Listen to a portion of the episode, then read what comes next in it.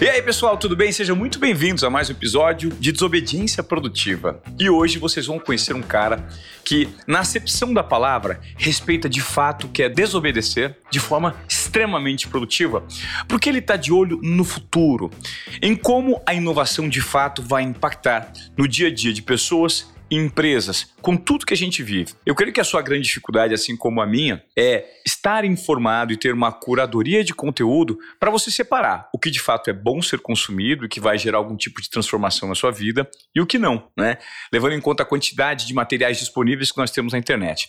E hoje eu recebo aqui no Desobediência Produtiva alguém que pode dar um norte. E eu tenho certeza que se você pegar um lápis, uma caneta e um papel e anotar pelo menos os insights que ele vai gerar, certamente você vai sair da sua zona de acomodação e vai ter alguns insights bem interessantes, porque eu tenho o privilégio de receber hoje aqui Luiz Candreva. Esse cara é especialista em inovação e futuro, consultor, professor, enfim, um multitasks que adora cinema, inclusive nos bastidores estávamos falando sobre cinema. Então, Candreva, seja muito bem-vindo, cara. Oh, muito obrigado, um prazer estar aqui com vocês. Eu, contando para os bastidores, cheguei super atrasado, mas ficamos batendo papo de filme. Você vê como a gente gosta tanto de filme que mesmo assim a gente estava conversando sobre isso. Muito legal estar aqui, vamos tentar falar aí, trazer insights, trazer algumas conexões novas para a galera. Legal. Candreva, a gente estava falando sobre inovação, né? Hoje você atua muito no mercado, é, emprestando a sua lente, que é bem diversa, sobre o que acontece, de que forma as pessoas podem melhorar o comportamento dentro das companhias, de que forma as empresas podem traçar um futuro que seja mais traçar um presente, na verdade, né, focado no que pode acontecer no futuro é, e gerar transformação. Nesse momento que nós vivemos, qual seja talvez a palavra que defina esse momento? O, o momento de, é um momento de transição, é um momento de inovação, é um momento de, de, de repensar, de se reinventar? Olha, eu diria que é um momento de caos. E aí a gente associa o caos geralmente, como você viu, inclusive eu repito isso às vezes em palestras, a algo bastante negativo. Mas a verdade é que o caos, no final do dia, é o único ambiente, e dentro do teu conceito de desobediência produtiva isso tem muito a ver, né? É, é o único ambiente em que, de fato, a gente tem transformações. Na história inteira, onde a gente teve grandes transformações, precedeu, a, a, essas transformações foram precedidas por um caos absoluto. E aí, o grande lance para mim é que as pessoas têm que aprender a de fato navegar e ficar confortável nesse caos, porque isso será cada vez mais recorrente. É, você falou logo no começo, falou, pô, com tanta informação que a gente tem, fazer a curadoria é complexo e tal.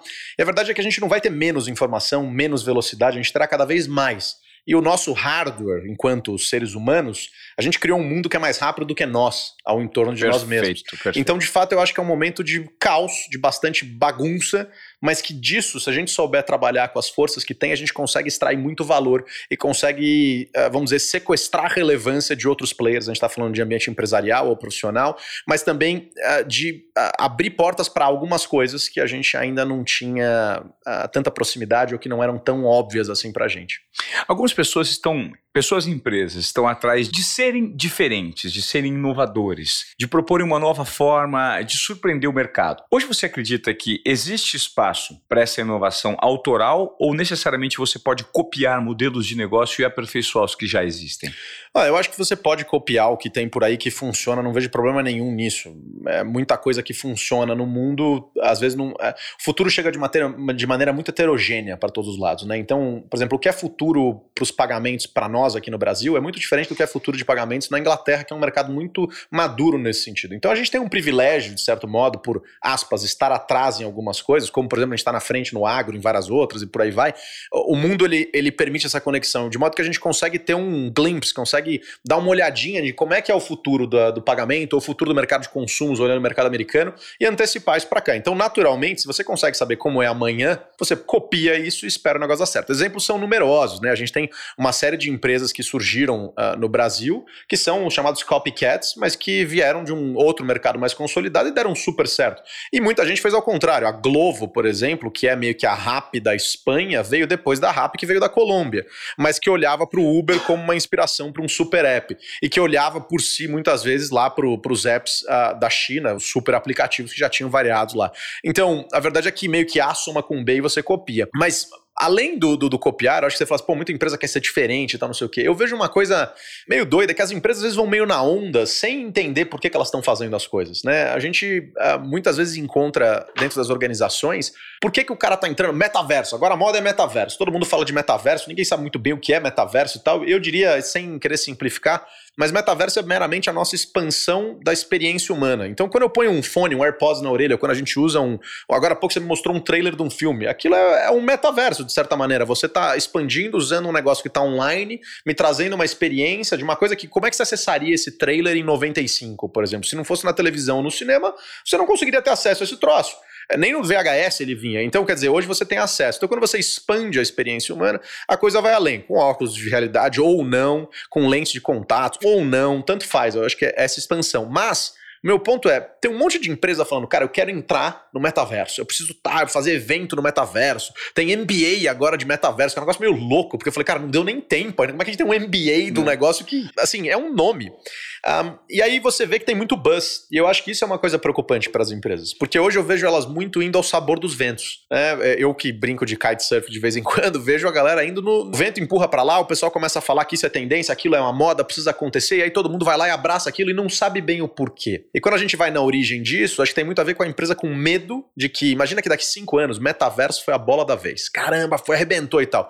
E você, na sua empresa, não entrou. Você é o cara, a única empresa que não entrou, porque você falou, cara, não sei bem por que não entrou. Aí você ficou de fora. Recai sobre o executivo uma penalidade, vamos dizer assim, do mercado, falando, cara, mas você não funcionou. Então, o cara gasta o recurso da empresa, muitas vezes, porque falta um pouco de coragem. Isso não é dizer que todo mundo que está entrando no metaverso não tem coragem, não é isso. Mas ao que aquela inovação, aquela tecnologia, aquela novidade atende ao seu modelo de negócio ou à sua entrega, a resolução da dor que você resolve para um cliente seu no final. E aí às vezes não tem um porquê, então o cara só faz por fazer. E aí você atira para todos os lados e num ambiente de escassez e de caos, quando você atira para tudo quanto é lado, você diminui a sua possibilidade de atingir um resultado positivo. Então, eu acho esse um grande risco para as empresas, ou seja, abraçar tudo que vem por aí, o vento apontou para lá, vamos, o mercado falou, você vê isso a mesma coisa acontecendo com esses cancelamentos, que agora o pessoal acho que começa a ter um, uma coisa meio que um flashback assim de, cara, não dá para ser assim. A, alguém falou, você vai lá e cancela. O caso do Johnny Depp, vários outros aí. Você olha, você vai lá para trás no Kevin Spacey. De novo, eu não vou fazer um juízo de valor de quem tá certo e quem não tá. O problema para mim não é o que eles fizeram, deixaram de fazer. E se fizeram, tem leis, tem que ser punidos exemplarmente se for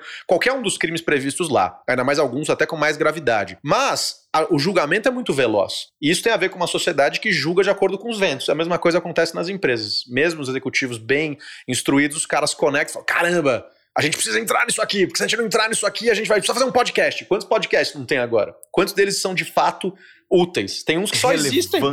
Só, só existem para mostrar um posicionamento da marca ou da pessoa, no sentido de, pô, sou Temos inovador. Um podcast. E, é, mas não sabe por quê, não, não tem um propósito, não é. atende. Ou seja, quer dizer, então quando você começa contando o seu e de por que, que vocês fazem, o que a gente estava falando aqui antes, você fala, cara, existe um propósito para isso, conversa Sim. com o que vocês estão fazendo, conversa. Claro. Então, legal, vocês têm um podcast. Aí você olha algumas empresas, você fala, cara, me convidaram outro dia para um aí e tal. Eu falei, caramba, tudo bem, super legal, vamos bater um papo, mas qual, qual. E você vê assim, os convidados. Não tem uma linha de conexão, não existe é tudo solto, é só para dizer que tem um podcast, entendeu? Não é trabalhado, não é uma coisa integrada dentro de uma estratégia. E aí eu acho isso muito difícil. Vocês falam muito de estratégia de comunicação, né? Quer dizer, é meio aleatório o negócio. Talvez a palavra estratégia eu já ia te fazer antes de você tocar nela. A estratégia seja o ponto mais cego nessas companhias, né? Que acham que por si só pelo simples fato de adotarem aquilo que é tido como inovação, que é revolução tecnológica mesmo, Sim. elas já estão estrategicamente bem posicionadas. Ufa, mas isso, isso não corresponde, né, Candriva? É. Hoje você acredita que, mesmo empresas que estão bem posicionadas no mercado, elas são reféns de estratégias direcionadas para o negócio crescer aqui no Brasil? Oh, excelente pergunta. Eu sei que todo mundo fala isso em tudo quanto é negócio, né? Palestra, o cara fala onde é o banheiro, o cara fala excelente pergunta. Fala, não, eu, a verdade é que tem perguntas que são boas e outras não. Essa é uma uhum. pergunta muito boa porque vai no cerne para mim. É, eu acho que as empresas se perdem um pouco, e de novo, para mim tem muito a ver com dois aspectos. Um, um pouco de coragem, falta liderança no mundo. Olhar qualquer aspecto, a gente falar de política, falar de economia, falar de negócio, falta liderança. A gente tem um mundo hoje que passa por uma crise de falta de liderança. Se a gente analisar, vai para trás, vai no. A gente tava falando, eu tive em Gibraltar agora, por exemplo, há duas semanas. Gibraltar é recheado de história, né? Tem desde os fenícios e não sei o que e tal. E quando você olha, tem o Churchill lá envolvido por causa da tá. Segunda Guerra e tal. Havia um momento na Segunda Guerra de lideranças fortíssimas. Todos os aspectos imagináveis e após também. Hoje a gente tem poucos. Quais são os grandes CEOs do mundo? Vamos parar para pensar assim. Quem são os grandes CEOs? É difícil você nominar 10 grandes CEOs do mundo. E talvez você nomeie pelo nível de êxito que eles tiveram, mas não necessariamente talvez a transformação que eles gerem. Eu não sei se o Mark Zuckerberg seja um cara, eu sei que ele foi inovador, ele tem um nome na história, porém eu não sei se lidar com ele no dia a dia pode ser algo interessante. É, é um cara controverso, mas talvez ele esteja entre os grandes, pode tá. ser, mas quem mais? Bill Gates não é mais CEO. O Bezos não é mais CEO. Só para dar exemplo dos caras de tecnologia que a gente estava falando. Mas Jack Ma? Jack Ma também não. Aí você pega, por exemplo, o Bob Iger, da Disney, que foi revolucionário na Disney e pôs em ordem e tal. O Jack Welch, né, lendário tal. Sim. Mas cadê esses caras? Eu tô dizendo nisso, mas se você vai para o campo político no mundo inteiro, de novo, eu não estou fazendo, não é partidarismo, não é, não tô falando porque hoje em dia está tão polarizado, mas falando claro. no geral, a gente não tem uh, lideranças, né? E daí eu acho que esse é um lado. E o outro lado, a gente tem incentivos desenhados errados nas organizações. As organizações têm incentivos desenhados para o bônus, para o EBITDA, para o hoje. As organizações olham para o agora, elas esquecem de olhar para o amanhã. E não é olhar só para um ou para o outro. Eu podia ser bias e falar, cara, tem que olhar para o futuro e tal. Mas se você olhar só para o futuro, você nunca chega nele, porque você morre no meio do caminho. Claro. Mas se você ficar preso só no hoje, lá na frente você definha. E aí, o que acontece é o seguinte: quando você está olhando para o futuro, e a inovação tem muito a ver com isso, né? Quando a gente fala da tecnologia, hoje a inovação tem a ver com tecnologia, mas pode ter a ver com modelo de negócio, pode ter a ver com comportamento, enfim, outras coisas. Quando você olha lá para frente, como é que você remunera o cara hoje por um negócio incerto que talvez aconteça daqui cinco anos, seis anos. Porque é o tempo que leva para você pegar um novo modelo de negócio, experimentar e fazer aquele negócio ter aderência, eventualmente virar um modelo de negócio que substitua o principal ou que pegue pelo menos uma boa parcela daquilo. Então, a grande dificuldade das organizações é justamente essa, essa, esse equilíbrio de ambidestria, de gestão de hoje, de maximizar a receita hoje no presente e uh, de uh, você conseguir dar relevância para sua longevidade, ou seja, deixar a sua empresa uh, longeva lá na frente. Então, esse equilíbrio é muito difícil. Aí eu acho que uh, o que acontece nas organizações, respondendo depois desse arco a sua pergunta, é isso. Elas se perdem um pouco na questão da estratégia justamente porque elas olham para incentivos errados e quando elas enxergam o incentivo certo, ele exige coragem. Por isso que founders, você fala, por exemplo, Zuckerberg, é um dos poucos founders que está à frente do negócio ainda. Ou quando a gente vai falar Rafael Belmonte, que você conhece também, Sim. o Rafa e o Dani lá no NetShowme, por exemplo. Mudaram o modelo de negócio oito vezes. Então, essa coragem que eu digo, não é que o cara é todo, nossa, ele é um herói, não é isso mas ele está desapegado ao todo e ele entende o senso de urgência de transformação é maior do que o de manutenção. Perfeito. E daí isso faz com que as coisas avancem. Eu acho que as grandes organizações, só por isso que quando founders entram nas grandes organizações, geralmente os caras vão super bem.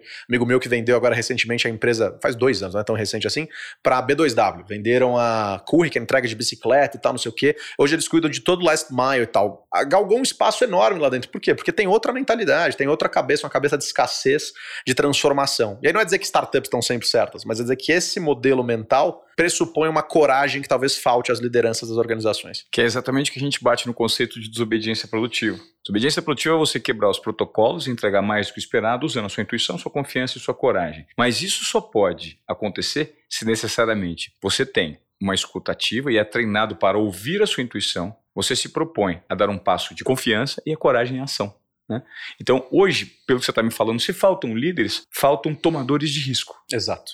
Perfeito. É, o ponto é esse. Faltam tomadores Tomada de, de risco. risco. Tomada de risco. E por isso que a gente nota que existem alguns transformadores que explodem, como você falou em startups, ou que são founders que venderam e que dentro de uma corporação geram uma inovação muito grande, porque eles atuam muito no, no segmento de comportamento. Né? Quando a gente fala de tecnologia, as pessoas se esquecem muito do comportamento, né, Candreva?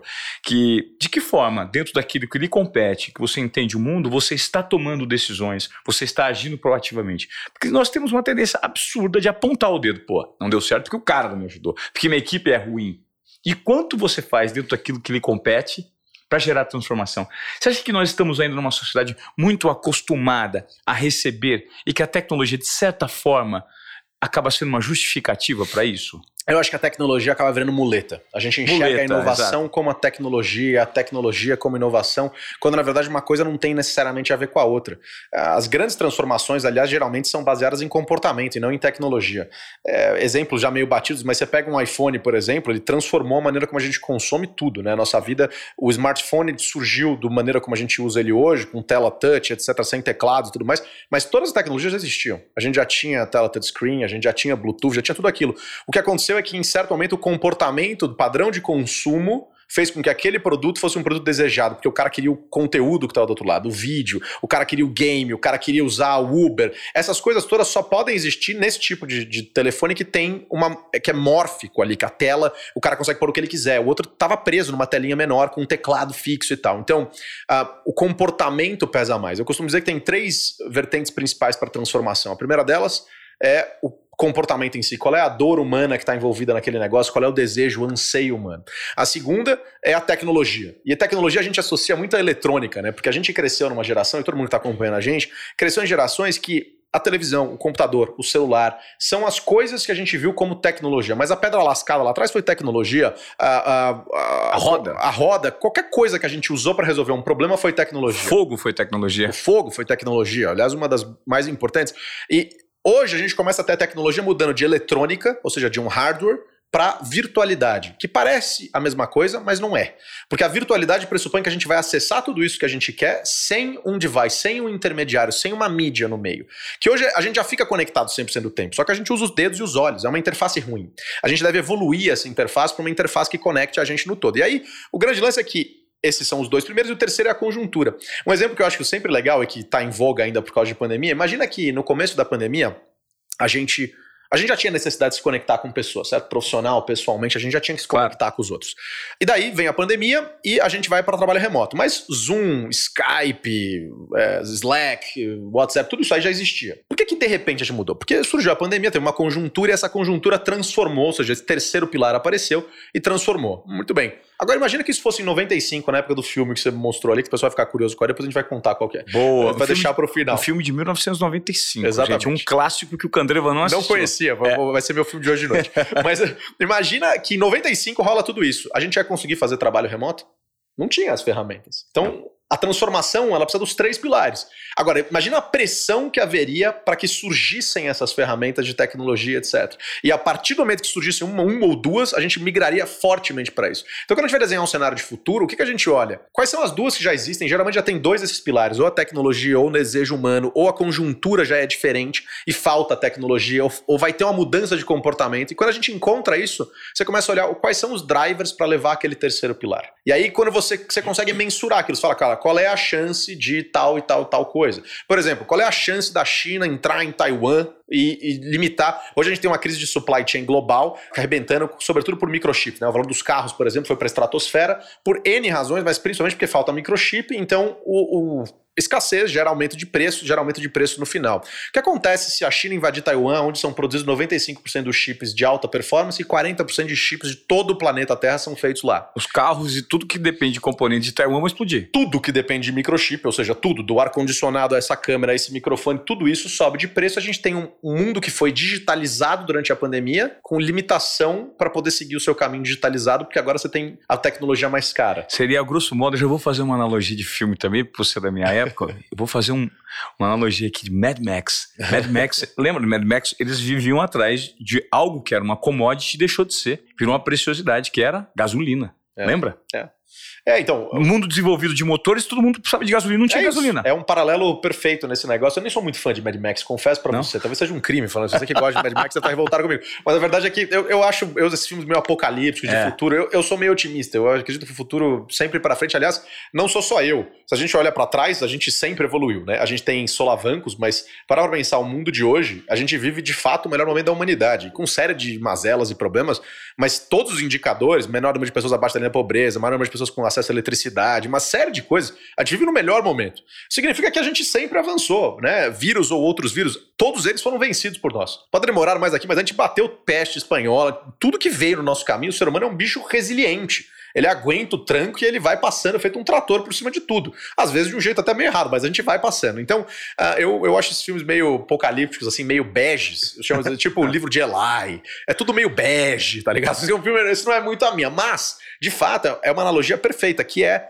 cara, um recurso que era necessário para o mundo acontecer, daquele mundo acontecer, de repente se tornando escasso. Num ambiente em que a gente vive, como eu acabei de falar, numa curva de abundância, em que a gente abraça cada vez mais abundância, né? O, exemplo que eu dou recorrentemente: quanto custava, Ivan, para você escutar música há 200 anos? há 150 anos. Nossa, era, eu imagino que deveria ser uma fortuna, porque você deveria ter um aparelho que era exclusivo, que era toca discos. 150 anos nem tinha, é. 200 anos. Uma banda, uma orquestra, talvez. Claro. Entendeu? Então, quanto custa hoje? E aí eu quero dizer o seguinte: olha como a gente foi para um lado de abundância, que vai migrar para outras coisas, como já migrou em vários cenários, né? Quanto custava para você? Quanto custaria para fazer isso aqui que a gente está fazendo agora? Você que vem de televisão e de mídia de maneira geral, quanto custaria para fazer isso aqui em 95? Vamos ficar com 95 como, como ah, parâmetro. Cara, eu acho que custaria. É Porra, seria complexo. E para distribuir. Só se você estivesse dentro de uma emissora de rádio, né? Então, e sem a emissora, você tem que construir a emissora para distribuir esse Não, negócio. distribuição é impossível. Quanto custa hoje para distribuir? É, zero. Certo? Então, assim, é, é, é esse tipo de abundância que está no mundo virtual vai começar a abraçar o mundo físico. Um exemplo disso, a Sony desenvolveu era para a Copa de 2014. Eles fizeram os primeiros testes, a Copa do Brasil, se eu não me engano. Ou de 2010, não lembro agora direito. Eles fizeram testes com holografia para jogos de futebol. Não sei se você chegou a ver esse negócio. Não. E a ideia qual que era? Era assim, pô, você vai vender ao final da Copa do Mundo. Cabe 60, 80 mil pessoas no estádio. Custa caro o ingresso, é lá no, é um outro país, etc. Tal. Beleza. E se você puder vender para todos os estádios do mundo a final da Copa do Mundo? Uau. E você projetar com holografia e aí você lota todos os estádios, só que aí não, você não vai cobrar o mesmo valor do ingresso que está lá. Não. Então veja como a virtualidade traz para o mundo físico, em algum momento, uma redução substancial de ingresso. E aí, se você coloca agora óculos de realidade virtual e etc., você consegue expandir para uma outra coisa, inclusive. Talvez você não precisa nem ir para o estádio. Com Tua fone casa. e etc., você senta numa cadeira e você vai ouvir a torcida, e você vai ver o berço, vai escolher o lugar onde você quer sentar. Se você sentar na torcida da África do Sul, depois você senta na torcida do, sei lá, da Alemanha. Você escolhe, você vive, vive um pouco aqui, um pouco ali. Então, quanto vai custar isso? Muito menos do que custa o ingresso físico, além da viagem, do hotel e etc, etc. Então, assim como quando você compra a final de Grand Slam de Wimbledon, você está em loco, você vai pagar uma fortuna, mas você pode assistir. Se você tiver uma TV por assinatura ou uma plataforma de streaming que está transmitindo o jogo, você está pagando o valor do. Né? Exato. E antes era, era impossível. Então, a, a, televisão, a gente tem ela muito como algo recorrente, porque a gente já cresceu numa geração que tinha a televisão uh, como um eletrodoméstico mais comum, né? não vou dizer 100% comum, mas mais comum na casa das pessoas. Obviamente tem lugar que não tem eletricidade, mas muito mais comum. Se você vai para gerações mais antigas, pô, você poder ver um evento tipo a, a Apollo Landing lá, a, a, 1969, a gente pousando na Lua, era por isso que teve aquela audiência brutal, porque era como assim eu consigo ver o que está acontecendo na Lua? Era uma coisa incrível. E pra gente hoje, você vê um evento ao vivo, que é um troço, você parar pra pensar, ponto de vista de tecnologia, é sensacional, né? Você é. para pensar que tem uns caras jogando, tem 35 câmeras, ângulo e não sei o que, sensor na bolinha, quando ela pinga fora, quando... É incrível o nível de tecnologia e acesso que a gente tem. Quantos canais tem hoje nas televisões a cabo? Você vai virando 800 canais, 600 canais, é. tem de tudo. Você acha um canal novo todos os dias. Eu achei ontem um canal Empreender um canal do Sebrae junto com a Band. Nem sabia que existia esse negócio. Tava procurando lá um troço. Eu falei, canal, o que, que é isso aqui? Fui olhar, depois fui atrás, fui descobrir. E tá lá um canal com programação o dia inteiro, com trocas e tal. Eu falei, caramba, como é que. É, é muito conteúdo. É né? muito conteúdo, entendeu? Então, mas esse o ponto é: a tecnologia permitiu abundância. E aí, quando a gente vai para um ambiente eventualmente de escassez, Mad Max, como fica o planeta? E aí você calcula qual é a probabilidade disso acontecer? E aí, nesses cálculos, você consegue desenhar os cenários e falar assim: caramba, olha como é importante a sua empresa, ou o seu governo, ou a sua instituição, ou você, enquanto profissional, olhar para esses detalhes para o futuro, para que você não tenha a sua relevância sequestrada, como aconteceu com exemplos aí, tipo Kodak Blockbuster e tantos outros afins. Inclusive, mais para frente, se a gente quiser, a gente pode bater um papo aí sobre a Kodak e a Fujifilm, que tem um paralelo muito grande. A gente sempre lembra da Kodak, se estrepou, e a Fujifilm é uma das maiores empresas do mundo hoje, num segmento muito diferente. Vou deixar com um mistério aqui no final, que é Cliff é importante, não? Tá. E, e, e, um negócio desse. Mas enfim, então o fato é, como é que você garante a sua relevância no futuro? Ó, é muito interessante, vamos lembrar, vamos voltar para esse papo, a gente precisa revelar aqui no final desse episódio qual é o filme que nós estávamos tratando uhum. e vamos voltar para esse episódio Kodak Fujifilm, porque agora eu queria te fazer uma pergunta, você está falando muito de corporações, né? É, e você participa do conselho consultivo de algumas empresas, uhum. justamente porque esse é seu papel, você tem uma mente privilegiada, já foi para vários lugares, estuda muito, é um cara extremamente conectado.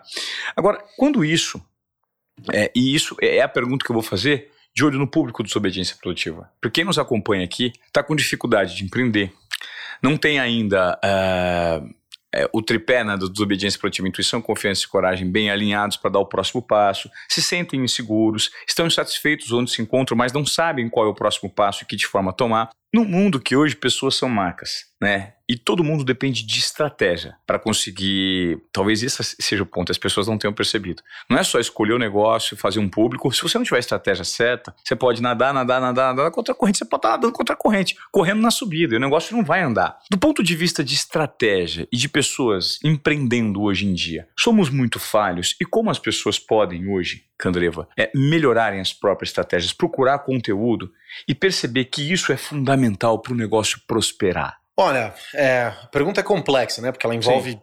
um monte de, de possibilidades. Mas se fosse para dar um norte, eu diria que é o que, que eu acho que falta para a grande maioria dos negócios que começam a perder relevância, dos gigantescos aos pequenos um, resolver de fato uma dor relevante. E aí isso é meio batido, já devem ter ouvido em vários lugares, outros uhum. convidados devem ter falado, mas é porque é verdade. E aí o grande negócio é o seguinte: o valor das coisas está na dor que elas resolvem. Se eu chegar para você e falar assim, você tem dor de cabeça? Você tem dor de cabeça ou não? Eu tenho, eu tenho ressaca. E eu, eu não vivo pós-ressaca. É muito louco você fez essa pergunta. O único remédio que não sai da minha mochila é Neusaldina. Olha, propaganda gratuita para Neusaldina. Propaganda gratuita para Neusaldina. Não sei nem quem faz a Neusaldina, mas... É mas... é impressionante porque a Neusaldina, por exemplo, eu tive tantas dores de cabeça pós-ressaque em algumas situações que já fiquei num hotel que ligava, o cara não vinha trazer, então eu nunca ando sem Neusaldina. Então vamos lá, imagina que eu tenho aqui para você uma pílula, um remedinho aqui que você toma e que você nunca mais vai precisar tomar nada. Você não vai ter dor de cabeça para nada, de jeito nenhum, não vai precisar de Neusaldina, nada. Você pode fazer o que você quiser, você pode tomar gasolina, que não tinha lá no Mad Max, e você não vai ter problema nenhum. Custa 10 reais. Você compra? Óbvio que sim. Óbvio que sim. Eu tenho o mesmo remedinho, ele cura isso aí por uma ressaca. Ele custa 130 mil reais. Você compra? Óbvio que não. Muito bem. Você tem uma doença terminal, você vai morrer, é fictício. Você vai morrer em duas semanas. Eu tenho o mesmo remedinho, quanto você paga? Se eu tiver dinheiro, se eu tiver dinheiro e todo o dinheiro do mundo, eu pago o que for. O que for, certo? Você, o que você tiver à sua disposição, você vai atrás. O que eu quero dizer com isso é o seguinte: perceba que o remédio é o mesmo, é a mesma pílula. O valor que você dá a essa pílula é o tamanho da dor que ela resolve para você. Para as empresas é a mesma coisa. Desde a loja de doce, o salão de beleza,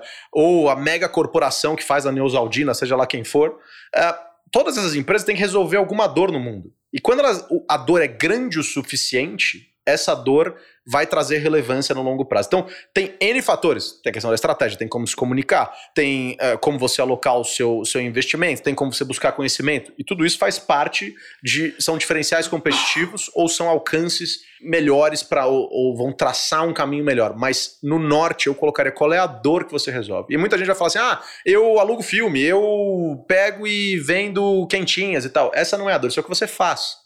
Existe uma diferença muito grande entre aquilo que você executa, aquilo que é o que você faz de verdade, do que aquilo que você resolve. E aí eu acho que falta isso, falta identificar quais são as dores. E isso vale para tudo. É, você pode ter a moça que vende brigadeiro na praia. Lá, quando eu vou pra praia aqui no litoral de São Paulo, tem uma moça lá que vende brigadeiro sempre, etc. A dor dela é a minha fome ali na hora? Não, porque a fome pode ser o, o, espetinho. o milho, o espetinho. Eu posso comer em casa, na minha fase de regime, perdi 23 quilos. Na fase de regime doido aqui, o brigadeiro não é o que eu como, nem o milho, é um inferno inferno. Como mato e só e pouco, mas e amêndoas, cara, como eu como amêndoas. Mas assim, o, o grande negócio é o que ela tá te entregando talvez é uma lembrança um pouco da infância. Ela tá trazendo um brigadeiro, um brigadeiro é um negócio diferente. Não, você não vai se alimentar, você não deveria se alimentar só de brigadeiro. Então, qual é a dor que ela resolve? E às vezes você vai descobrir que a dor que você resolve é muito pequena. E esse é o grande negócio. Você fala, cara, por que, que eu não. Eu remo, remo, remo, como você falou, você sai, você nada, você nada, você nada, e você fala, cara, não saio do lugar. Porque talvez você resolva uma dor muito pequena. E tudo bem, às vezes, for isso, mas a maioria dos negócios no Brasil, quando são criados, muitos deles são criados por necessidade, né? A gente tem no Brasil uma estatística triste de que a gente empreende por necessidade em que pese isso gere conhecimento e gere uma capacidade melhor para o brasileiro de maneira geral, mas a gente empreende por necessidade. Então é o necessidade que... própria, não necessidade do mercado. Exato, não é o cara que fala assim, caramba, tem um problema aqui, eu vou resolver, como claro. vocês fizeram na IM, IM é assim que fala, é. não tô falando, na IM é, Comunicação, ou o que a gente faz com a EI, ou que qualquer um, o NetShowme lá do Rafa e do Dani que a gente mencionou, é, qualquer empresa, a Neusaldina, essas empresas viram um problema e falaram, a gente pode resolver esse problema. E tentaram entregar uma solução da melhor maneira possível. A maioria dos empreendedores no Brasil hoje começam um negócio para poder ter subsistência. E beleza, esse cara tá no, no, no, corre, na luta lá do dia a dia dele, ele tem que realmente correr atrás disso e é, infelizmente é, é, o que aparece, ou felizmente é o que aparece. Mas a partir do momento que ele consegue se sustentar e etc., por que não transformar isso em algo que começa a resolver uma dor ali. De novo, a gente imagina que isso vale só para empresas gigantescas, mas isso vale para qualquer uma, em qualquer instância. É óbvio que o delta é menor. A empresa pequena ou a empresa média vai fazer um delta de 5, 6, 10%, um crescimento pequenininho. A outra talvez faça um crescimento maior, mas o ponto é, todo mundo pode fazer. Então, qual é a dor que você resolve no mundo? Entendeu? Então, pô, o cara que compra a marmita, ele pode estar procurando preço, ele pode estar procurando agilidade, ele pode estar procurando ser saudável, ele pode estar procurando uma série de coisas. Descobre qual é a dor que esse teu público tem, conversa com eles, entende dessas pessoas e tenta resolver aquela dor, não fazer tudo. Eu vou dar exemplo para tangibilizar e não falar que eu estou falando do vento. Minha mãe tinha uma loja de. tinha duas lojas em São Paulo de peças de moto. Era um negócio bem diferente e tal, não sei o que fazer manutenção. Não, não, não. Essas lojas viraram uma loja de cosméticos depois, que não tinha nada a ver uma coisa com a outra, era uma loja de cosméticos. E daí essa loja de cosméticos a gente começou a conversar e entender o seguinte, pô, Cosmético por cosmético, eu compito com a, fa com a farmácia. Eu vou competir com a droga high, etc. Não dá para competir com esses caras em preço, eles compram em volume. E tudo bem, é, eles têm a força da musculatura, não vamos bater ali. Agora, em produtos exclusivos, talvez eu atinja um outro tipo de mercado. Então, por que, que eu não começo a pegar essa receita que traz, mesmo sendo pequenininha lá, de vender, cara, é, como é que chama? Acetona e sei lá o que, desodorante e vou transformar essa receita em outro negócio. Ou como é que eu faço para aumentar minha margem para eu trazer um produto, por exemplo, de fora que ninguém está trazendo? Ah, mas importar é caro. Não necessariamente, dependendo do que for. Você traz uma pequena quantidade para um nicho de mercado, Testa. etc. Testa. O que, que a gente fez? Mudou a loja, vou resumir a história toda, mudamos a loja para o interior, muito mais barato, estoque no interior, sai o ponto comercial, é caro, né? Sobretudo em São Paulo, então você precisa estar num ponto bom para vender bem, mas o ponto bom custa mais caro e tal. Saiu, foi tudo para o online, no online começou a vender, desovou estoque, então vende barato, vai no preço de custo começou a trazer produtos exclusivos do todo. Resumindo a história, isso faz uns 4, 5 anos. Hoje ela tem uma marca própria, ela vende, ela tem uma marca para maquiadores, ou seja, um nicho específico, uma marca de maquiagem para maquiadores e uma marca que ela desenvolveu. Começou duras penas, fazendo, achando a indústria para fazer ali e tal, não sei o que e tal, pouquíssimo investimento e o negócio começou a virar, começou a virar, ganhou um nome e hoje ela, como você mencionou, as pessoas são marcas, né? Hoje a minha mãe é blogger. Vê se pode um negócio desse, tem lá os seus milhares de seguidores lá do sei lá do que, faz legal. eventos e tal. Então, quer dizer, ela criou um canal que é ela mesma para os produtos dela, ela criou uma marca dela que vale para ela como um negócio, ela pode ter a marca, né? Ela é convidada para fazer workshops e coisa e tal, e não sei o quê. E de outro lado, ela criou uma marca que ela vende junto com parceria com os maquiadores. Então tem uh, a chama Maikai, um negócio de, de, Não tô fazendo propaganda, não, só pra, pra claro. ilustrar que tem lá.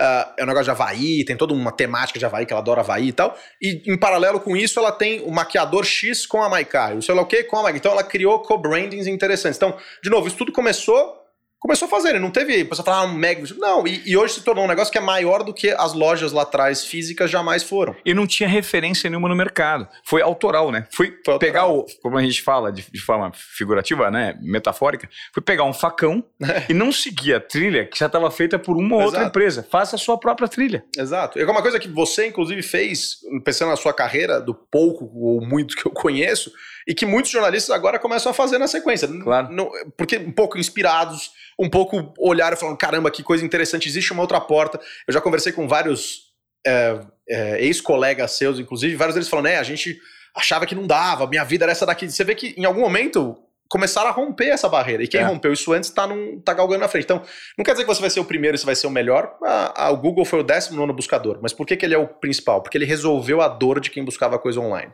De uma maneira muito melhor que os outros. Então, não é ser o primeiro, mas obviamente ser o primeiro te dá uma vantagem de que se você claro. navegar bem, vai bem. Então, eu acho que esses exemplos são como é que você conquista a relevância para frente. Antecipa movimentos, e consegue com isso eventualmente achar caminhos novos, desobedecendo de maneira produtiva, produtiva. o status quo que te colocam ali em volta. É. Ô Candreva, vamos só relembrar então para nossa audiência aqui, vocês estão percebendo, né, que a gente fala de forma acelerada. O Candreva é uma máquina. Vocês não viram a palestra desse cara, gente.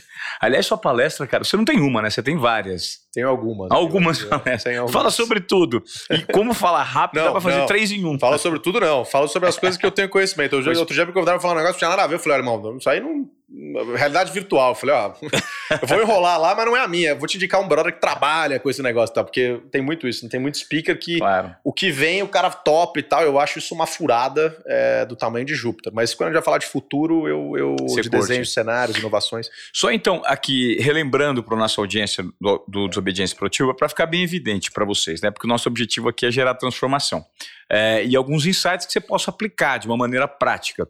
Você falou de um tripé, de três elementos que são necessários para você estar conectado. Só vamos relembrar esses três elementos, o pessoal de casa ficar bonitinho. Primeiro, comportamento humano, a dor, o desejo, a necessidade humana, o fator humano. Legal. O segundo deles, a tecnologia.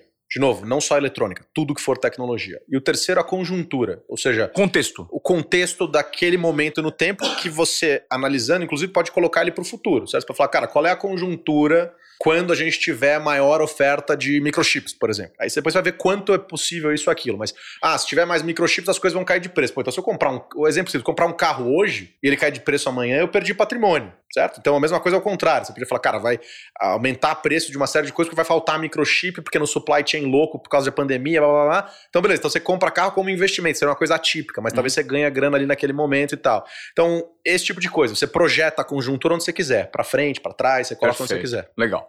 Ô, Candreva, é, a gente fala muito de, de inovação, de transformação, só que existe, principalmente no Brasil, um déficit muito grande é, de aprendizado. Mas, ao mesmo tempo, existe uma disposição muito grande de informações disponíveis para que esse aprendizado aconteça, né? para que as pessoas tenham acesso ao conhecimento. Uhum. Esse é um dos braços positivos da tecnologia. Né? A tecnologia, de certa forma, encurtou o conhecimento e minimizou essa distância. Né? Agora, no teu ponto de vista, que é um cara que pô, consome muito conteúdo, você tem uma, várias lentes que você consegue observar, a principal dor hoje da nossa audiência é como eu consigo aprender algo, como eu consigo não só aprender e colocar em prática algo. Porque a curadoria de conteúdo é tão complexa, né? Existe tanto conteúdo à disposição e as pessoas às vezes ficam perdidas no meio. Será que é aqui? Será que é ali? Então eu acho que a dor que eu sinto hoje é que, principalmente o brasileiro, ele não aprendeu a aprender. Ele está nesse processo de aprender a aprender. Eu queria primeiro entender como funciona isso para você, como você absorve novos conteúdos nesse mundo maluco que a gente vive, você separa um tempo disso. E diante da sua experiência e como você se comporta, qual é a sugestão que você daria para as pessoas que estão acompanhando desobediência produtiva? De que forma que eles podem, de repente, aprender um novo conhecimento ou uma nova competência? Eu estou sorrindo porque as perguntas são boas, assim, eu, a gente acaba participando daqui e dali, às vezes você recebe umas perguntas e fala, putz, mas dá para te aprofundar tanto, e essas perguntas são perguntas que instigam é. raciocinar e tal. De fato... É porque eu, você sabe que eu sou um bom entrevistador. Parece que você sabe o que está fazendo, talvez talvez tenha alguma prática, alguma experiência com isso. Tanto que quando a gente conversou, a Gil mencionou, todo mundo está acompanhando, sabe quem é, porque ela aparece nos stories toda hora, falando. Ela falou, ah, mas eu falei, mas tem uma pauta? Ela falou, não, não tem pauta, a gente vai fazendo. E eu fiquei tranquilo, eu falei, porque, pô, vai se virar bem fazendo pergunta, né? Talvez chegue uma hora, depois de fazer isso uns, umas décadas, uma hora aprende, né? É. Então, acho que o negócio vai bem. Uh, e de fato, eu acho que. O aprender a aprender. A gente tem uma dificuldade muito grande, ah, né? De como achar. Como né? achar como... o conteúdo, né? E falar, pô, isso tá fazendo sentido para mim, ou isso não faz, vou descartar e vou para uma outra teoria de conhecimento. Ó, eu vou fazer uma parábola simples aqui. Para mim é o seguinte: o profissional do futuro me perguntou toda hora qual é a profissão do futuro, sei lá o que. Pra mim, o profissional do futuro é um cara que resolve problemas complexos. E aí, problema complexo não é problema difícil. Problema difícil é aquele que exige um esforço gigante para você resolver, ou seja, muita força. Subir uma pedra num barranco. Se você colocar a força suficiente, qualquer um com a força suficiente, mais ou menos hora consegue. O problema é complexo, exige que você conecte muitos pontos diferentes. E aí, a única maneira que eu encontrei até hoje de conectar muitos pontos diferentes, é, vamos dizer que tem duas, mas que elas são correlacionadas. O cerne disso é curiosidade. É de fato a curiosidade. É você é, começar a puxar um fio e ir atrás e continuar. Então, eu não diria que tem, ah, aquele canal é o melhor canal, ou essa daqui é a melhor maneira, etc. Mas é você ser de fato curioso o suficiente para continuar correndo atrás, porque isso vai te trazer novas experiências, novas conexões e vai conectar pontos diferentes. E aí, isso vai aumentar a sua caixa de ferramentas que vai te capacitar a resolver problemas mais complexos lá para frente.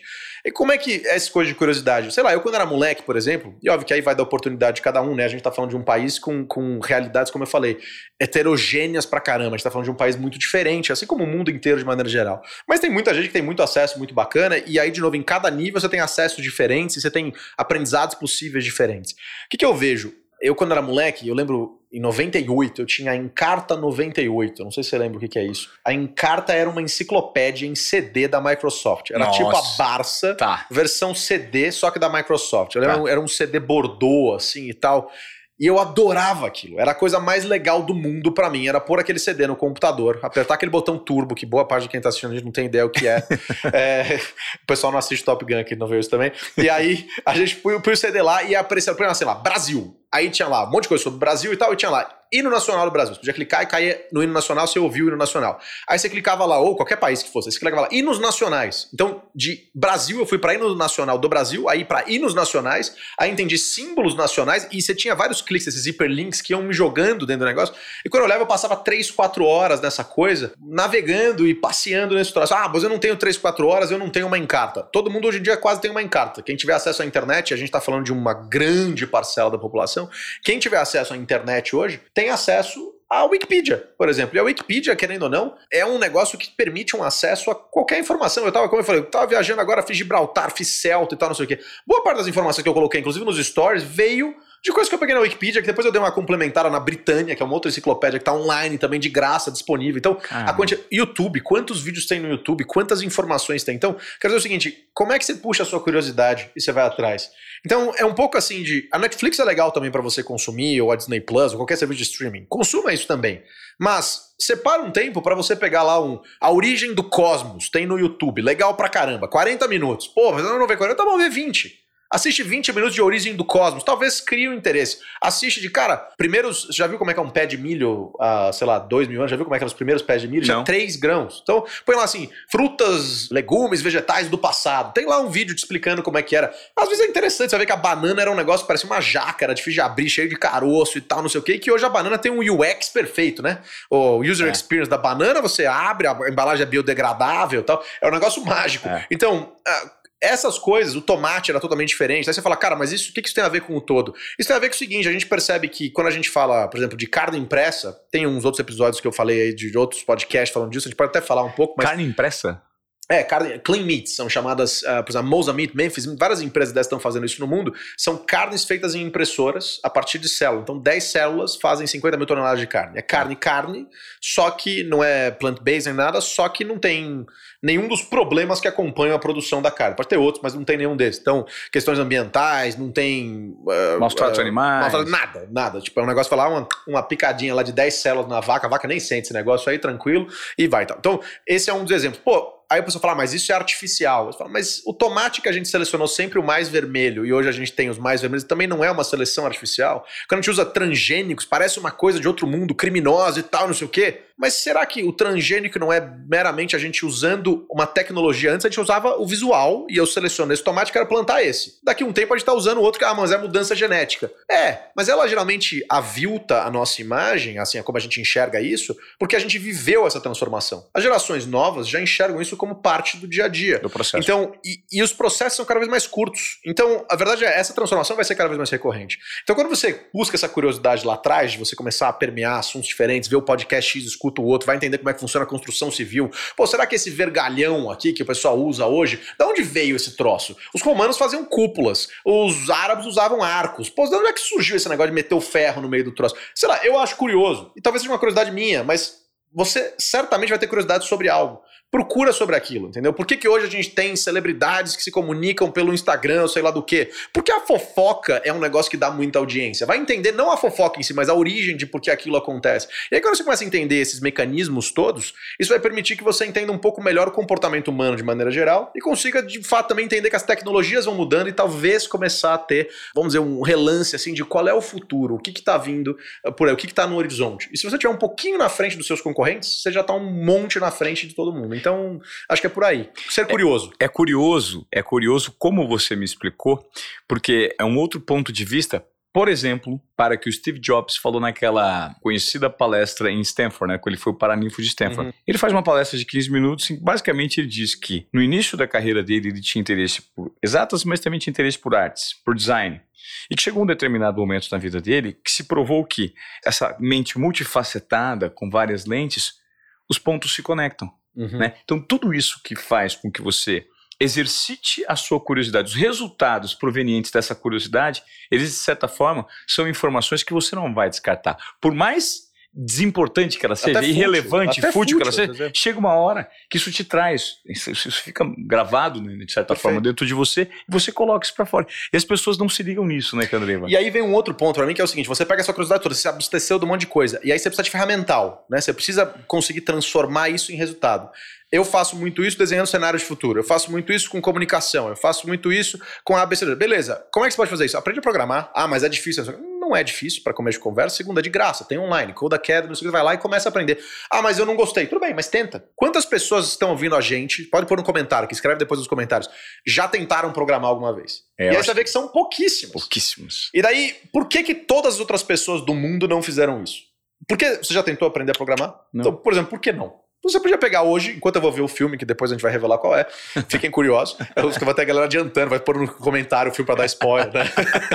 Mas é. ah, Pega hoje de noite e acessa 30 minutos a Code Academy e começa a aprender, por exemplo, CSS e etc. HTML, eu ia falar HTTP, HTML, são linguagens muito simples e tal. Mas você começa e dali um tempo você consegue pôr um site no ar. Aí, por exemplo, a gente tinha um rapaz trabalhando com a gente, cuidava lá de um site nosso que estava em WordPress. Eu já tinha ouvido WordPress, deve ter ouvido, todo mundo já falou, o que é esse troço de WordPress e tal. E aí uma hora ele, ele saiu da empresa e a gente ficou meio assim, e tava pondo uma empresa para fazer e precisava arrumar um negócio, e era assim, no final de semana tinha um negócio que tava torto no site. Eu falei, cara, deve dar para aprender esse troço, saca? Não deve ser de outro, fogue, outro mundo. Entrei no YouTube e vi lá um tutorial, como fazer não sei o que no WordPress. E aí o que, que eu fiz? Eu clonei a página e testei. Testei, testei, testei, deu errado, deu errado, deu errado, deu errado. Até uma hora que eu falei, opa, o que eu queria era isso aqui. Então é assim que faz. Então, falando assim, é meio que tentativa e erro às vezes, e o que, que isso me trouxe? Hoje eu consigo dar um tapa no negócio. Eu vou ser um programador? Provavelmente não. Mas eu consigo dar um tapa, isso me permite me comunicar melhor, isso me permite entender as possibilidades. Por exemplo, fui subir minha coluna na CNN, agora tá perguntando, ah, pode subir vídeo, pode não sei o quê.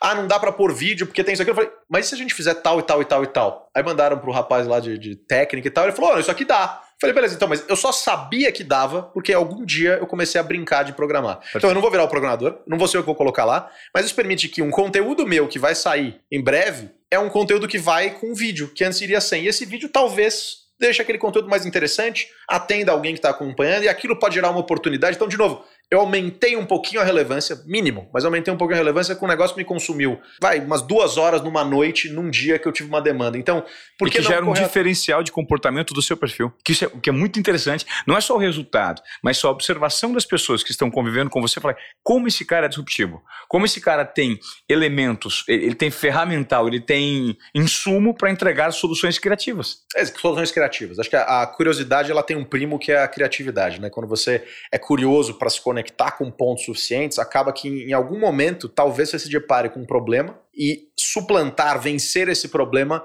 vai fazer com que você use esse repertório todo para de fato você conseguir resolver. E de novo, pelo menos dirimir esse problema. Né? Então, a gente falou no começo de liderança, a gente falou de coragem, a gente falou de tudo isso.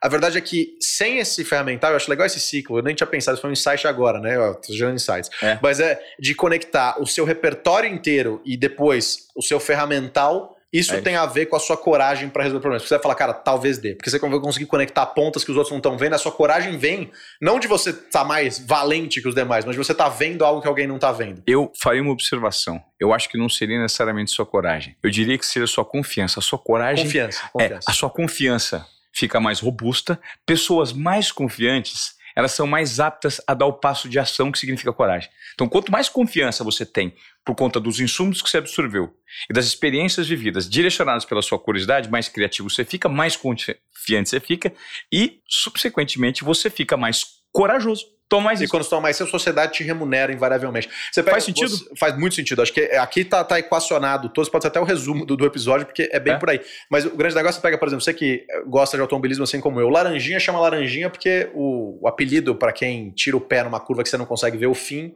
é o, o laranja, vamos dizer assim e tal. Então, o autódromo de Interlagos tem uma curva que você não consegue ver o fim dela. Então você faz e a sua confiança vai crescendo quando você vai acertando. Você acerta uma, acerta duas, acerta três. Se você der uma errada, talvez você demore um pouco para recuperar aquela confiança. E aí a sua técnica, o seu repertório, quanto você se preparou, quantas vezes você já fez aquele negócio, te permite, mesmo depois de uma errada, voltar na volta seguinte e bater o mesmo tempo. Então, é, eu acho que essa equação toda que você trouxe, justamente isso, a confiança para você dar o passo, esse passo que às vezes pode parecer coragem ao, ao olhar do mundo, mas que na verdade para você é só eu tô vendo o negócio que tá ali, eu é. tenho confiança que vai dar certo, que já deu certo outras vezes, ou porque eu vejo o negócio, e aí de fato tomar risco. E a tomada de risco está no cerne de tudo. Né? A gente tá. precisa, sem tomar risco, a gente não é remunerado, a sociedade de fato não traz. Uh, e não pode ser o risco da ruína, evidente, mas é o risco da tentativa do novo. É o risco da tentativa do novo.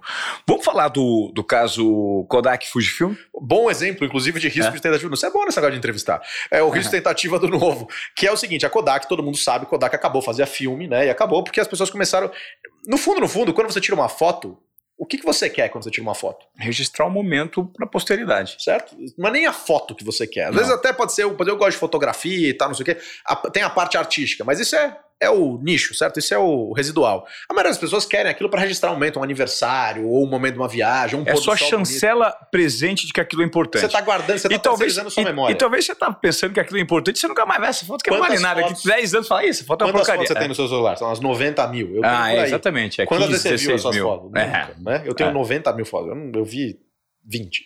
Mas assim, não 20 mil, 20, né? Sei lá, mas assim, de ontem. Mas o ponto é o seguinte: a gente quer registrar mesmo, a gente está terceirizando a nossa memória para aquele negócio, certo? Então, quando a Kodak tinha um negócio que era em filme, e quando você surgiu um digital, ele, ele suplanta, é, é meio óbvio quando você entende o. Lembra da dor que eu falei? A dor era: eu quero eternizar esse momento. Eu não quero eternizar esse momento em filme, não, eu quero eternizar esse momento. Tanto que se uma hora a gente tiver uma memória, tipo, imagina a gente ter um Google Drive enfiado na cabeça, na hora que a gente tiver com talvez esse momento de, de uh, conexão homem-máquina, etc., humano pra lá, que, que é o que vai rolar em breve. Black Mirror, né? Hã? Black Mirror. Meio Black Mirror, mas não do jeito ruim. Black Mirror é pra dar dor de estômago, né? Uma é. série que rola aqui pra dar dor de Essa daí é do jeito bacana do negócio.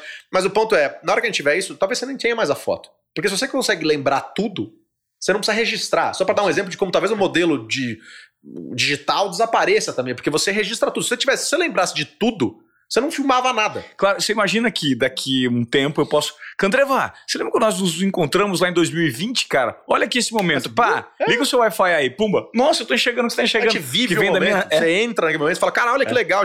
Então, o ponto é, talvez você não precise mais registrar nada. Então, assim, coisa que a gente tem hoje, um monte de registros, servidores, por isso, talvez você não precise mais. Talvez você. Então, só para dar um exemplo, mas o ponto é que lá atrás a Fujifilm entendeu, junto com a Kodak, depois de ver a Kodak, inclusive, caindo, a Fujifilm fazia filmes também, etc e falou: cara, deu errado ali, já era, filmes não adianta. A gente perdeu a corrida para câmera digital, porque a Kodak, inclusive, foi quem ganhou essa corrida, né? Na década de 70, eles fizeram as primeiras câmeras digitais e deixaram lá, não sei se sabia, faz. Nossa, faz 50 anos. É, em 1978, eu não sabia. se não me engano, 76, uma coisa assim. Eu não lembro o ano exato, mas é por aí. E daí depois eles deixaram, não, isso aqui não deixaram de lado e tal. Eu lembro os anos 90, 2000, meu avô, que era engenheiro, tinha uma câmera que tinha um disquete, três quartos dentro da câmera, cabia cinco fotos. A bateria durava 20 minutos. Nossa. Mas era uma, um negócio assim, era tal, não sei o quê. Em resumo, é, eles acharam que isso não era o futuro e a Fujifilm falou: a gente nem investiu nesse tipo de câmera, então a gente ficou para trás. Só que o que é uma empresa que faz filmes no final do dia? Uma empresa química. Ela é uma indústria química. Porque ela tem que fazer o melhor papel, ela tem que fazer o não sei o quê, etc. Então ela é uma indústria química. E o que, que ela, a, a, a Fujifilm percebeu? E aí vem o papel, de novo, lembra que a gente falou do founder, do de ter alguém que toma um risco. E o presidente do board deles olhou e falou assim: cara, a gente tem sei lá quantas mil patentes, acho 40 e poucas mil patentes químicas. Que não é o melhor meio de inovar, mas para mim é um bom exemplo de como os caras conseguiram pegar valor do que estava morrendo. E falaram: como é que a gente usa isso daqui? Quais são outros segmentos? Que precisam de patentes, que precisam de produtos ou eh, elementos químicos que talvez a gente possa fazer funcionar. Para que, que servem essas patentes todas? A uma serve para dar longevidade para isso aqui, uma serve para aquilo. Bom, em resumo, começaram a procurar e hoje a Fujifilm, eu não sei se você sabe disso, a Fujifilm é uma das principais produtoras de cosméticos do planeta. Ela tem, ela vende em nove ou 10 países na Ásia, ela é líder em vários deles. Se vocês colocarem Fujifilmes cosméticos agora, vai ali na aba, agora não, espera terminar o episódio, vai ali na aba do lado e coloca, e vocês vão ver lá vários cosméticos. É super bonito o site, etc. Tem, ah, são 8, 9, 10 países, Singapura, China e vários países do, na Ásia, em que eles vendem cosméticos para todos os lados lá. E daí isso salvou a empresa. A Fujifilm é uma das principais empresas do planeta hoje ainda. Não é das maiores do mundo, mas é uma das grandes empresas do mundo. Tá entre as maiores, mas não está entre as 100 maiores, imagino eu, mas é uma das grandes empresas do mundo, e eles acharam um caminho para se manter relevantes. E, e, então, esse é um deles. Eles têm várias áreas de negócio, mas essa é uma das áreas, para mim, é super curiosa, e mostrou como eles conseguiram. De novo, o cara tomou um baita risco, porque ele chegou para os acionistas e falou assim: ó, a gente vai parar de vender filme, a gente vai começar a vender esse troço aqui que tem a ver com vender maquiagem ou sei lá o quê. Que não, parece que não tem nada a ver, de fato, no produto final não tem, mas na origem tem. E acharam um caminho. E tomou um risco gigante, certo? Então, mas em algum momento o cara falou assim: eu posso esperar 3, 4 anos definhar e morrer, que é o que vai acontecer, eu tenho certeza que isso vai acontecer. Ou eu posso tomar um mega risco, e pode ser que eu morra agora, em seis meses, mas talvez eu dure 10, dure 15. Então, a tomada de risco, para mim, ali é um grande exemplo de uma empresa que achou um caminho. De novo, não é que ele foi da dor para a solução, que seria talvez o ideal, se é que a gente pode dizer isso, porque acho que o ideal é o que dá certo e deu certo os caras, então quem sou eu para dizer o que é o ideal? Mas, óbvio, é melhor você encontrar uma dor e encontrar uma solução para ela, né? Seria o processo normal, mas ele pegou um ativo que ele tinha que estava definhando, perdendo valor, porque era focado em, em, entregar um produto final que já não tinha mais tanta demanda no mundo, e a demanda caindo, ou seja, ele olhou e falou, essa demanda vai despencar, ele olhou onde é que essa demanda pode crescer. E aí ele migrou para isso. Hoje, cosméticos é uma das principais áreas do mundo, né? um dos principais produtos hoje no mundo. É, cuidados com beleza, bem-estar, etc. É uma das áreas que mais cresce no mundo. E tangenciou para essa área Uh, e hoje é um, um, grande player de cosméticos. Tem uma palavrinha que define o que você falou e que a gente é. tocou num assunto anterior. Vocês notaram que existe por trás disso uma única palavra associada a um comportamento, que é estratégia. Eles colocaram uma estratégia com tomada de risco em prática. Foi uma estratégia, poderia dar certo. Exato. Deu. Já dá muito Poderia errado. dar muito errado. Mas pelo menos existe uma estratégia, ou seja, pensar com os elementos que estão no tabuleiro e observar que peça que eu movimento e para onde eu vou. Que é o que eventualmente falta hoje, né? Não, o cara gente. pegou a direção. O resumo pra mim ali é o seguinte: ele, ao invés de deixar o acaso, que é o mercado, ele pegou a direção e falou: a gente vai virar aqui. Sei lá, pode ser que aqui dê de cara no muro depois, mas pelo menos sou eu escolhendo ir pro muro. Tá. Então, essa força pra mim é um pouco do que falta, assim, é você poder escolher e não ficar esperando. E de novo, aí vem aquele negócio dos incentivos que eu falei, tá? O incentivo pro cara na Blockbuster, quando tava lá quebrando, locadoras de vídeo de maneira geral, era, cara, eu ganho bônus agora, eu injeto grana agora, por que, que eu vou pegar e vou jogar esse negócio pra frente, entendeu? Então, o, geralmente o executivo que tá pra decidir isso é um cara que já tá há muitos anos na empresa, talvez seja até para se aposentar. Então ele olha, eu, eu tenho dificuldade de imaginar que aqueles que estavam à frente da Blockbuster um pouco antes dela quebrar não viram que, que ia dar errado. É, são pessoas muito bem preparadas, educadas nas melhores escolas do mundo e etc. Então é difícil imaginar que não vi, não, não antes da transformação, mas depois que o negócio já estava entornando, é difícil você falar, ah, não vai dar certo. Você vê os números, olha, tem muito segredo. Ahn, só que eu acho que o cara olha o incentivo agora. Ele fala, cara, isso estoura no próximo cara. Eu saio daqui dois, três anos, isso vai estourar daqui cinco, seis, dez. Entendeu? Então eu deixo. É, tem vários grupos de mídia no mundo que é isso. Você- ah, quem aí já entrou, por exemplo, num site que tá escrito lá, conteúdo exclusivo para assinantes? Todo mundo. Quem assinou? É o residual, 2%, 1%, 1% é o mínimo. A maioria da galera procura o conteúdo em outro lugar e encontra ele de graça. Como se você fizer agora, você vai encontrar esse conteúdo, quase todos eles de graça. Claro. Então, o modelo de negócio de eu vendo a sua atenção para um anunciante, acabou, porque a sua atenção não tá mais lá. A sua atenção tá diluída em tudo isso que a gente falou agora há pouco, na Britânia, no podcast. A atenção tá distribuída em tudo isso. Então não adianta você querer vender essa atenção para um conteúdo que é commodity, porque o conteúdo virou commodity. Perfeito. A curadoria não, tem um valor gigante, porque se tem tanto conteúdo, a curadoria cresce muito. Ah, é. Mas o o ponto é, por que, que essas empresas de mídia não se mexeram? Tem um pouco de ostracismo, tem um pouco de síndrome Maria Antonieta, que eu chamo, que estão lá perdidos, desconectados com a realidade e vivendo como se fosse num castelo e achando que esse negócio vai funcionar. Cultura Mas- organizacional, né? Cultura organizacional de todo, mas tem um outro lado também de, cara, deixa rolar, porque não vai estourar no meu colo. Entendeu? O diretor que percebe, olha e fala, pô, eu, eu me realoco aqui, eu saio por cima, o, o resultado na lua, porque geralmente as empresas elas quebram logo depois elas estarem no ápice, porque é quando a tecnologia está mais dispersa, é quando o acesso é maior. Então, ah, se você olha todos os gráficos, a Blockbuster estava alugando o maior número de filmes possíveis, ela tinha o maior resultado dela da história e tal, e depois ela cai assim. A Kodak é a mesma coisa, a indústria petrolífera em vários cenários é a mesma coisa. Então, a verdade é que elas estão no ápice, porque é o momento de maior dispersão da tecnologia, de maior acesso etc. E aí depois elas caem. Então o cara sai falando, ó, eu deixei o EBITDA lá em cima. O meu sucessor é um fracassado. Ela quebrou, entreguei a empresa voando. Só que ele entregou a empresa voando, a empresa presente. Esqueceu da empresa futura. São duas empresas que são, às vezes até elas chocam, elas são empresas concorrentes uma das outras dentro, porque elas puxam recurso, mas as duas têm que funcionar em harmonia. É muito raro isso acontecer, mas tem algumas empresas e alguns profissionais que conseguem equacionar esse presente e futuro. Esses caras, pra mim, têm grande valor. O Bob Iger, que eu mencionei da Disney, a Disney que agora, inclusive, eu acho, e me cobrem, mas eu acho que a Disney vai passar por maus lençóis olhando pra frente. Eu sou um fã inveterado de Disney, assim, adoro. E por uma série de coisas, a experiência nos parques e, e a experiência com os filmes, etc., tem piorado sensivelmente. Isso os indicadores todos estão mostrando uma queda Mesmo apesar da cultura organizacional né? que é que é monstruosa, que, é, que é agora referência para o aí mundo. tá, Eu acho que por conta de pandemia também, eles mandaram muita gente embora, na hora de contratar de novo, eles não conseguiram. A cultura tá sendo vencida, entrou mais gente nova do que tinha. Então, imagina que você Hum. pôs mais gente de fora, ou muita gente de fora, frente a quem tava dentro. Então, você tá difícil de você conseguir. Os Estados Unidos tá com um problema, né, de. Estão dando muitos subsídios, e subsídio parece muito bonito quando a gente precisa, mas depois eles tornam um problema, porque as pessoas não querem trabalhar, estão pagando para fazer entrevistas, as empresas pagam o cara para fazer uma entrevista. Na Europa é a mesma coisa, fica um monte de cancelamento nos aeroportos, etc, porque não tem pessoal. Eu tive um voo agora cancelado em Portugal, porque não tinha pessoal de pista para liberar o negócio. Simplesmente não tinha funcionário suficiente para operar o aeroporto. Londres, o Heathrow agora limitou o número de passagens. Então, uma série de coisas acontecendo porque tem muito incentivo e as pessoas não querem essas funções mais. E aí, de novo, sem juízo de valor, se tá certo, se tá errado, eu acho um problema do ponto de vista econômico. Mas então isso começou a acontecer também na Disney. Então, eu quero dizer que a Disney para frente vai ter, eu vejo, por uma série de motivos, um tempo mais difícil e deve perder um pouco de relevância. Em que pese, de novo, eu seja um fã maluco da Disney e acho que ela tem coisas incríveis. Para mim, é uma das poucas empresas, eu sempre disse isso, que me tiraria do que eu faço. São pouquíssimas E talvez essa seja, talvez seria a única, vou dizer, porque tem essa coisa de realmente entregar magia para as pessoas e tal. Mas o Bob Iger lá atrás conseguiu fazer uma Disney que vinha cambaleando, porque focou muito no EBITDA, focou muito. De novo, não é que você não tem que focar no lucro e no resultado, é óbvio que tem que olhar para isso. Mas se você só olhar para isso, você diminui o show de fogos. Você piora a experiência, você dá cheio de dar manutenção no brinquedo, não sei o quê, mesmo que ele fique quebrado mais um tempo, não tem problema, as pessoas ficam na fila. Aí você abaixa o ingresso, só que você abaixa o ingresso enche de gente. Ah, mas aumenta o resultado, é só que a experiência piora. Esse cara que foi fala, pô, os brinquedos são meio iguais, o show diminuiu, diminuiu, eu não vou de novo. E aí, no, no primeiro momento, você dá um salto, porque as pessoas estão vindo no embalo do resultado mas depois você começa a definhar. Aconteceu com a Disney na década de 80 e 90, ela quase quebrou. O Magic Kingdom dava um milhão negativo noite. Pra você ter uma ideia do, do loucura que era.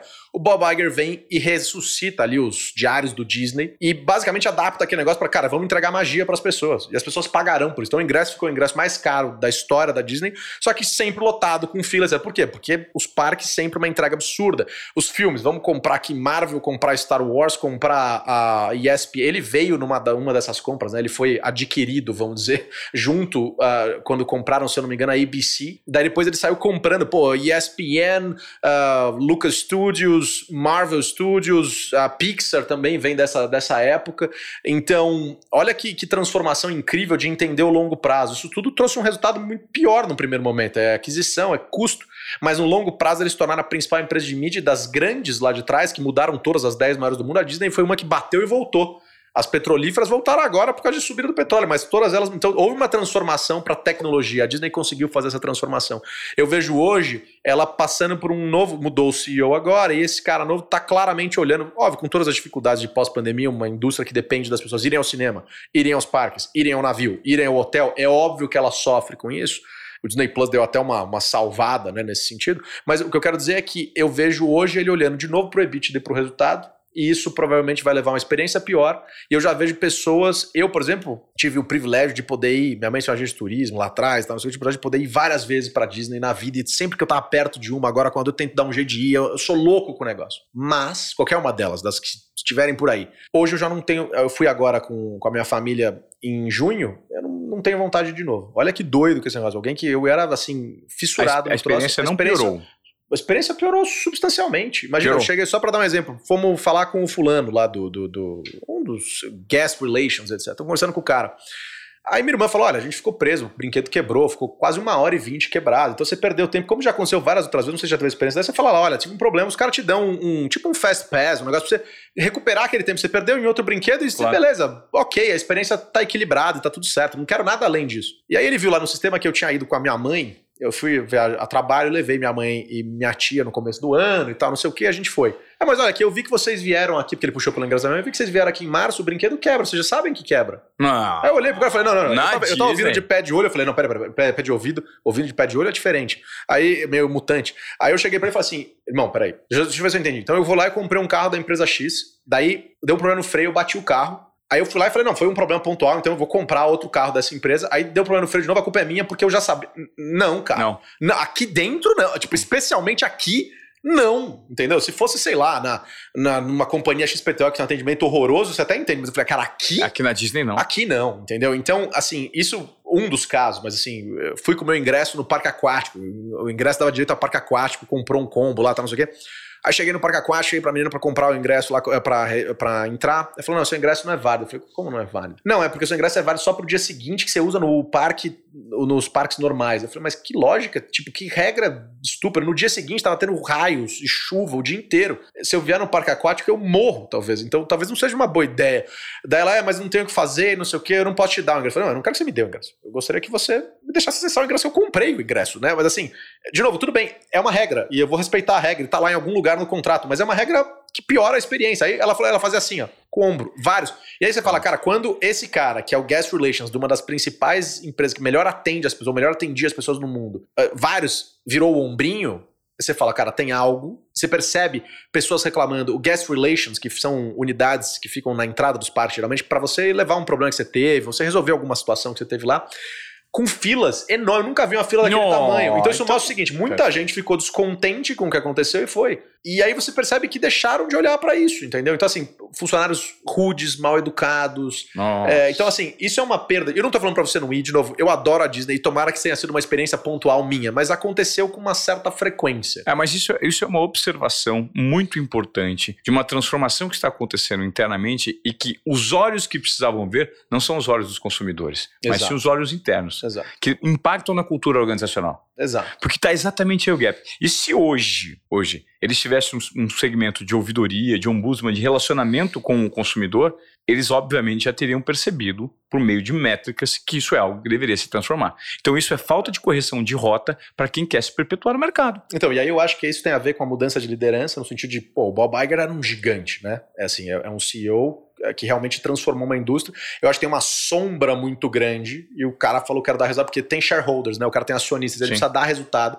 Pós-pandemia, um momento hiper complexo. É um contexto, né? Um contexto muito difícil. Eu compreendo todo esse negócio, mas às vezes o cara tá olhando pro resultado agora e ele tá deixando de novo aquela coisa, ele tá focando muito no agora e esqueceu do lá para frente. Então não adianta você dar um mega resultado pro seu acionista agora e daqui 5, 6 anos você não conseguir entregar um, um 70, 80% desse resultado porque ele vai querer mais resultado lá na frente. Então, é aí que vem a coisa da liderança, do cara falar assim, a gente vai dar menos resultado agora, mas a gente vai garantir a experiência ser um absurdo. Porque isso, no longo prazo, vai garantir longevidade para a organização. E o cara bater no peito e falar, eu vou fazer. Eu resolvo. Que é difícil de fazer isso frente aos acionistas, etc., ainda mais depois de uma sombra dessa. Então dá para entender. Isso não quer dizer que seja o melhor caminho. Então eu acho que isso, eu dou no exemplo da Disney porque é, a gente puxa nos extremos, né? Os melhores atendimentos, as melhores empresas. Sim. Mas isso vale para o todo, né? O quanto o restaurante que você frequentava está te atendendo bem. É, você consegue, você tem esse negócio, você que é dono de um restaurante ou dono de um salão de beleza, você está atendendo direito ou será que depois da pandemia mudou um pouco o negócio? Então a gente teve uma ruptura aí no meio que transformou muita coisa. Eu vejo muita gente, a gente estava falando do Top Gun, por exemplo, que para nós remete também a uma memória afetiva e coisa e tal. Será que não é o momento da gente ter esses lugares que a gente tinha, aqueles como padrões, como pilares, bastions de coisas que a gente convivia e que faziam parte. Será que eles não deveriam trazer familiaridade num mundo que mudou tanto, o cara poder ir lá e comer numa cantina e falar, caramba, aqui é igual era, eu me sinto no, no normal, eu me sinto em 2019, 2018 e tal. Talvez seja uma coisa de trazer familiaridade, isso talvez, talvez. Então, eu acho que tem esses caminhos aí, são caminhos importantes as empresas olharem. Candrevo, eu gostaria, pô, muito de agradecer sua participação. Eu acho que nós poderíamos ficar aqui horas conversando sobre tantas coisas. Inclusive, já deixo um convite para um próximo episódio. Pô, vai ser um prazer. Vamos tratar de outros temas específicos, que a gente possa avançar e ter um pouco de mais tempo é, nesse bate-papo. Porque, pô, eu adoro trocar com pessoas que têm esse poder intelectual como você tem e que está disposto a compartilhar com outras pessoas. Porque esse é o objetivo desse podcast, né? A gente quer gerar transformação na audiência que está nos ouvindo, que está nos assistindo. Então eu peço para que você compartilhe. Você curtiu esse episódio até aqui? Ele gerou algum tipo de transformação? Cara, faz um resuminho do que a gente debateu aqui e tente colocar em prática, porque isso é uma fonte de conhecimento, de provocação, de insight que você pode Pô, aí, ó, perdeu um tempo com o podcast? Não, você ganhou um tempo. Interessante. Eu peço para você também compartilhar. Faz muito sentido para a gente aqui. É por isso que nós estamos aqui faz três anos batendo nesse conteúdo de desobediência produtiva para gerar esse tipo de transformação. E conforme o prometido, vamos falar do filme que você vai assistir hoje, né? Vamos. E eu vou até adicionar nesse convite que você fez. É, primeiro, eu queria agradecer muito porque, de fato, perguntas boas. Assim, eu não estou falando, se você for ver outros episódios, eu não falo isso para todo mundo.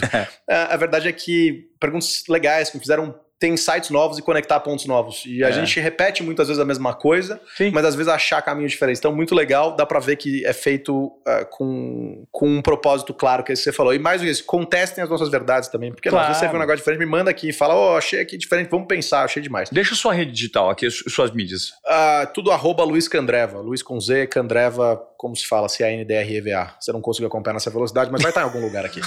É, não tem erro. É, cara, o filme, o filme, o Ivan me indicou um filme, eu vou falar quem tá no filme, você vai revelar você, vai lá. voz de narrador, Vamos etc. Lá. É, temos Al Pacino, temos, como diz o trailer, dois dos mais elétricos. É, é muito bom o trailer da década de 90. Atores uh, de Hollywood, como eles falam lá. Temos Al Pacino, temos Robert De Niro e temos também. Cereja do bolo, né? A cereja do bolo, que também participa de Top Gun, foi daí que surgiu esse negócio. Val Kilmer. Val Kilmer. O alemão difícil de trabalhar lá. Uh, num filme que é um thriller policial de bandidos e etc, né? Como é que chama o filme? De 1995, Columbia TriStar Pictures apresenta um filme de Michael Mann. Sexta-feira nos cinemas. É. Lembra desse, desse cara que Era fazia muito bom, né? É. Muito bom. Fogo contra Fogo, Hit. Fogo contra Hit, Fogo. é. 1995. Esse, pô, os caras são incríveis, porque quando você coloca Patino contra De Niro, né, cara? É o primeiro que eles fazem um contra o outro. É. Já contracenaram no Poder do Chefão, Sim. mas eram em períodos cronológicos diferentes, né? Eram outra organização. O Alpatino era filho do, do De Niro, porque o De Niro é o Sim, Poderoso Chefão, é, é. Então, esse filme é incrível. Se você não assistiu de 1995, a gente tava falando sobre Top Gun. E você não assistiu, cara, você vai adorar Hit. Não, não, vou assistir hoje, é verdade, não é papo isso, não. Eu vou assistir hoje, eu estou curioso. Durante todo o nosso papo aqui, eu estava com algo me corroendo aqui dentro, pensando, que horas que eu vou conseguir ver esse negócio? Como é que é a minha agenda? Então, vários momentos eu dei uma viajada, porque eu estava pensando nisso. Como é que vai ser meu cronograma para ver Fogo contra Fogo, é. hoje de noite. É, hoje, é sexta-feira no cinema. É, exato. No caso, segunda, em casa. mas tudo bem. Candreva, obrigado, cara. Foi um cara, prazer, tá? Tamo junto, valeu.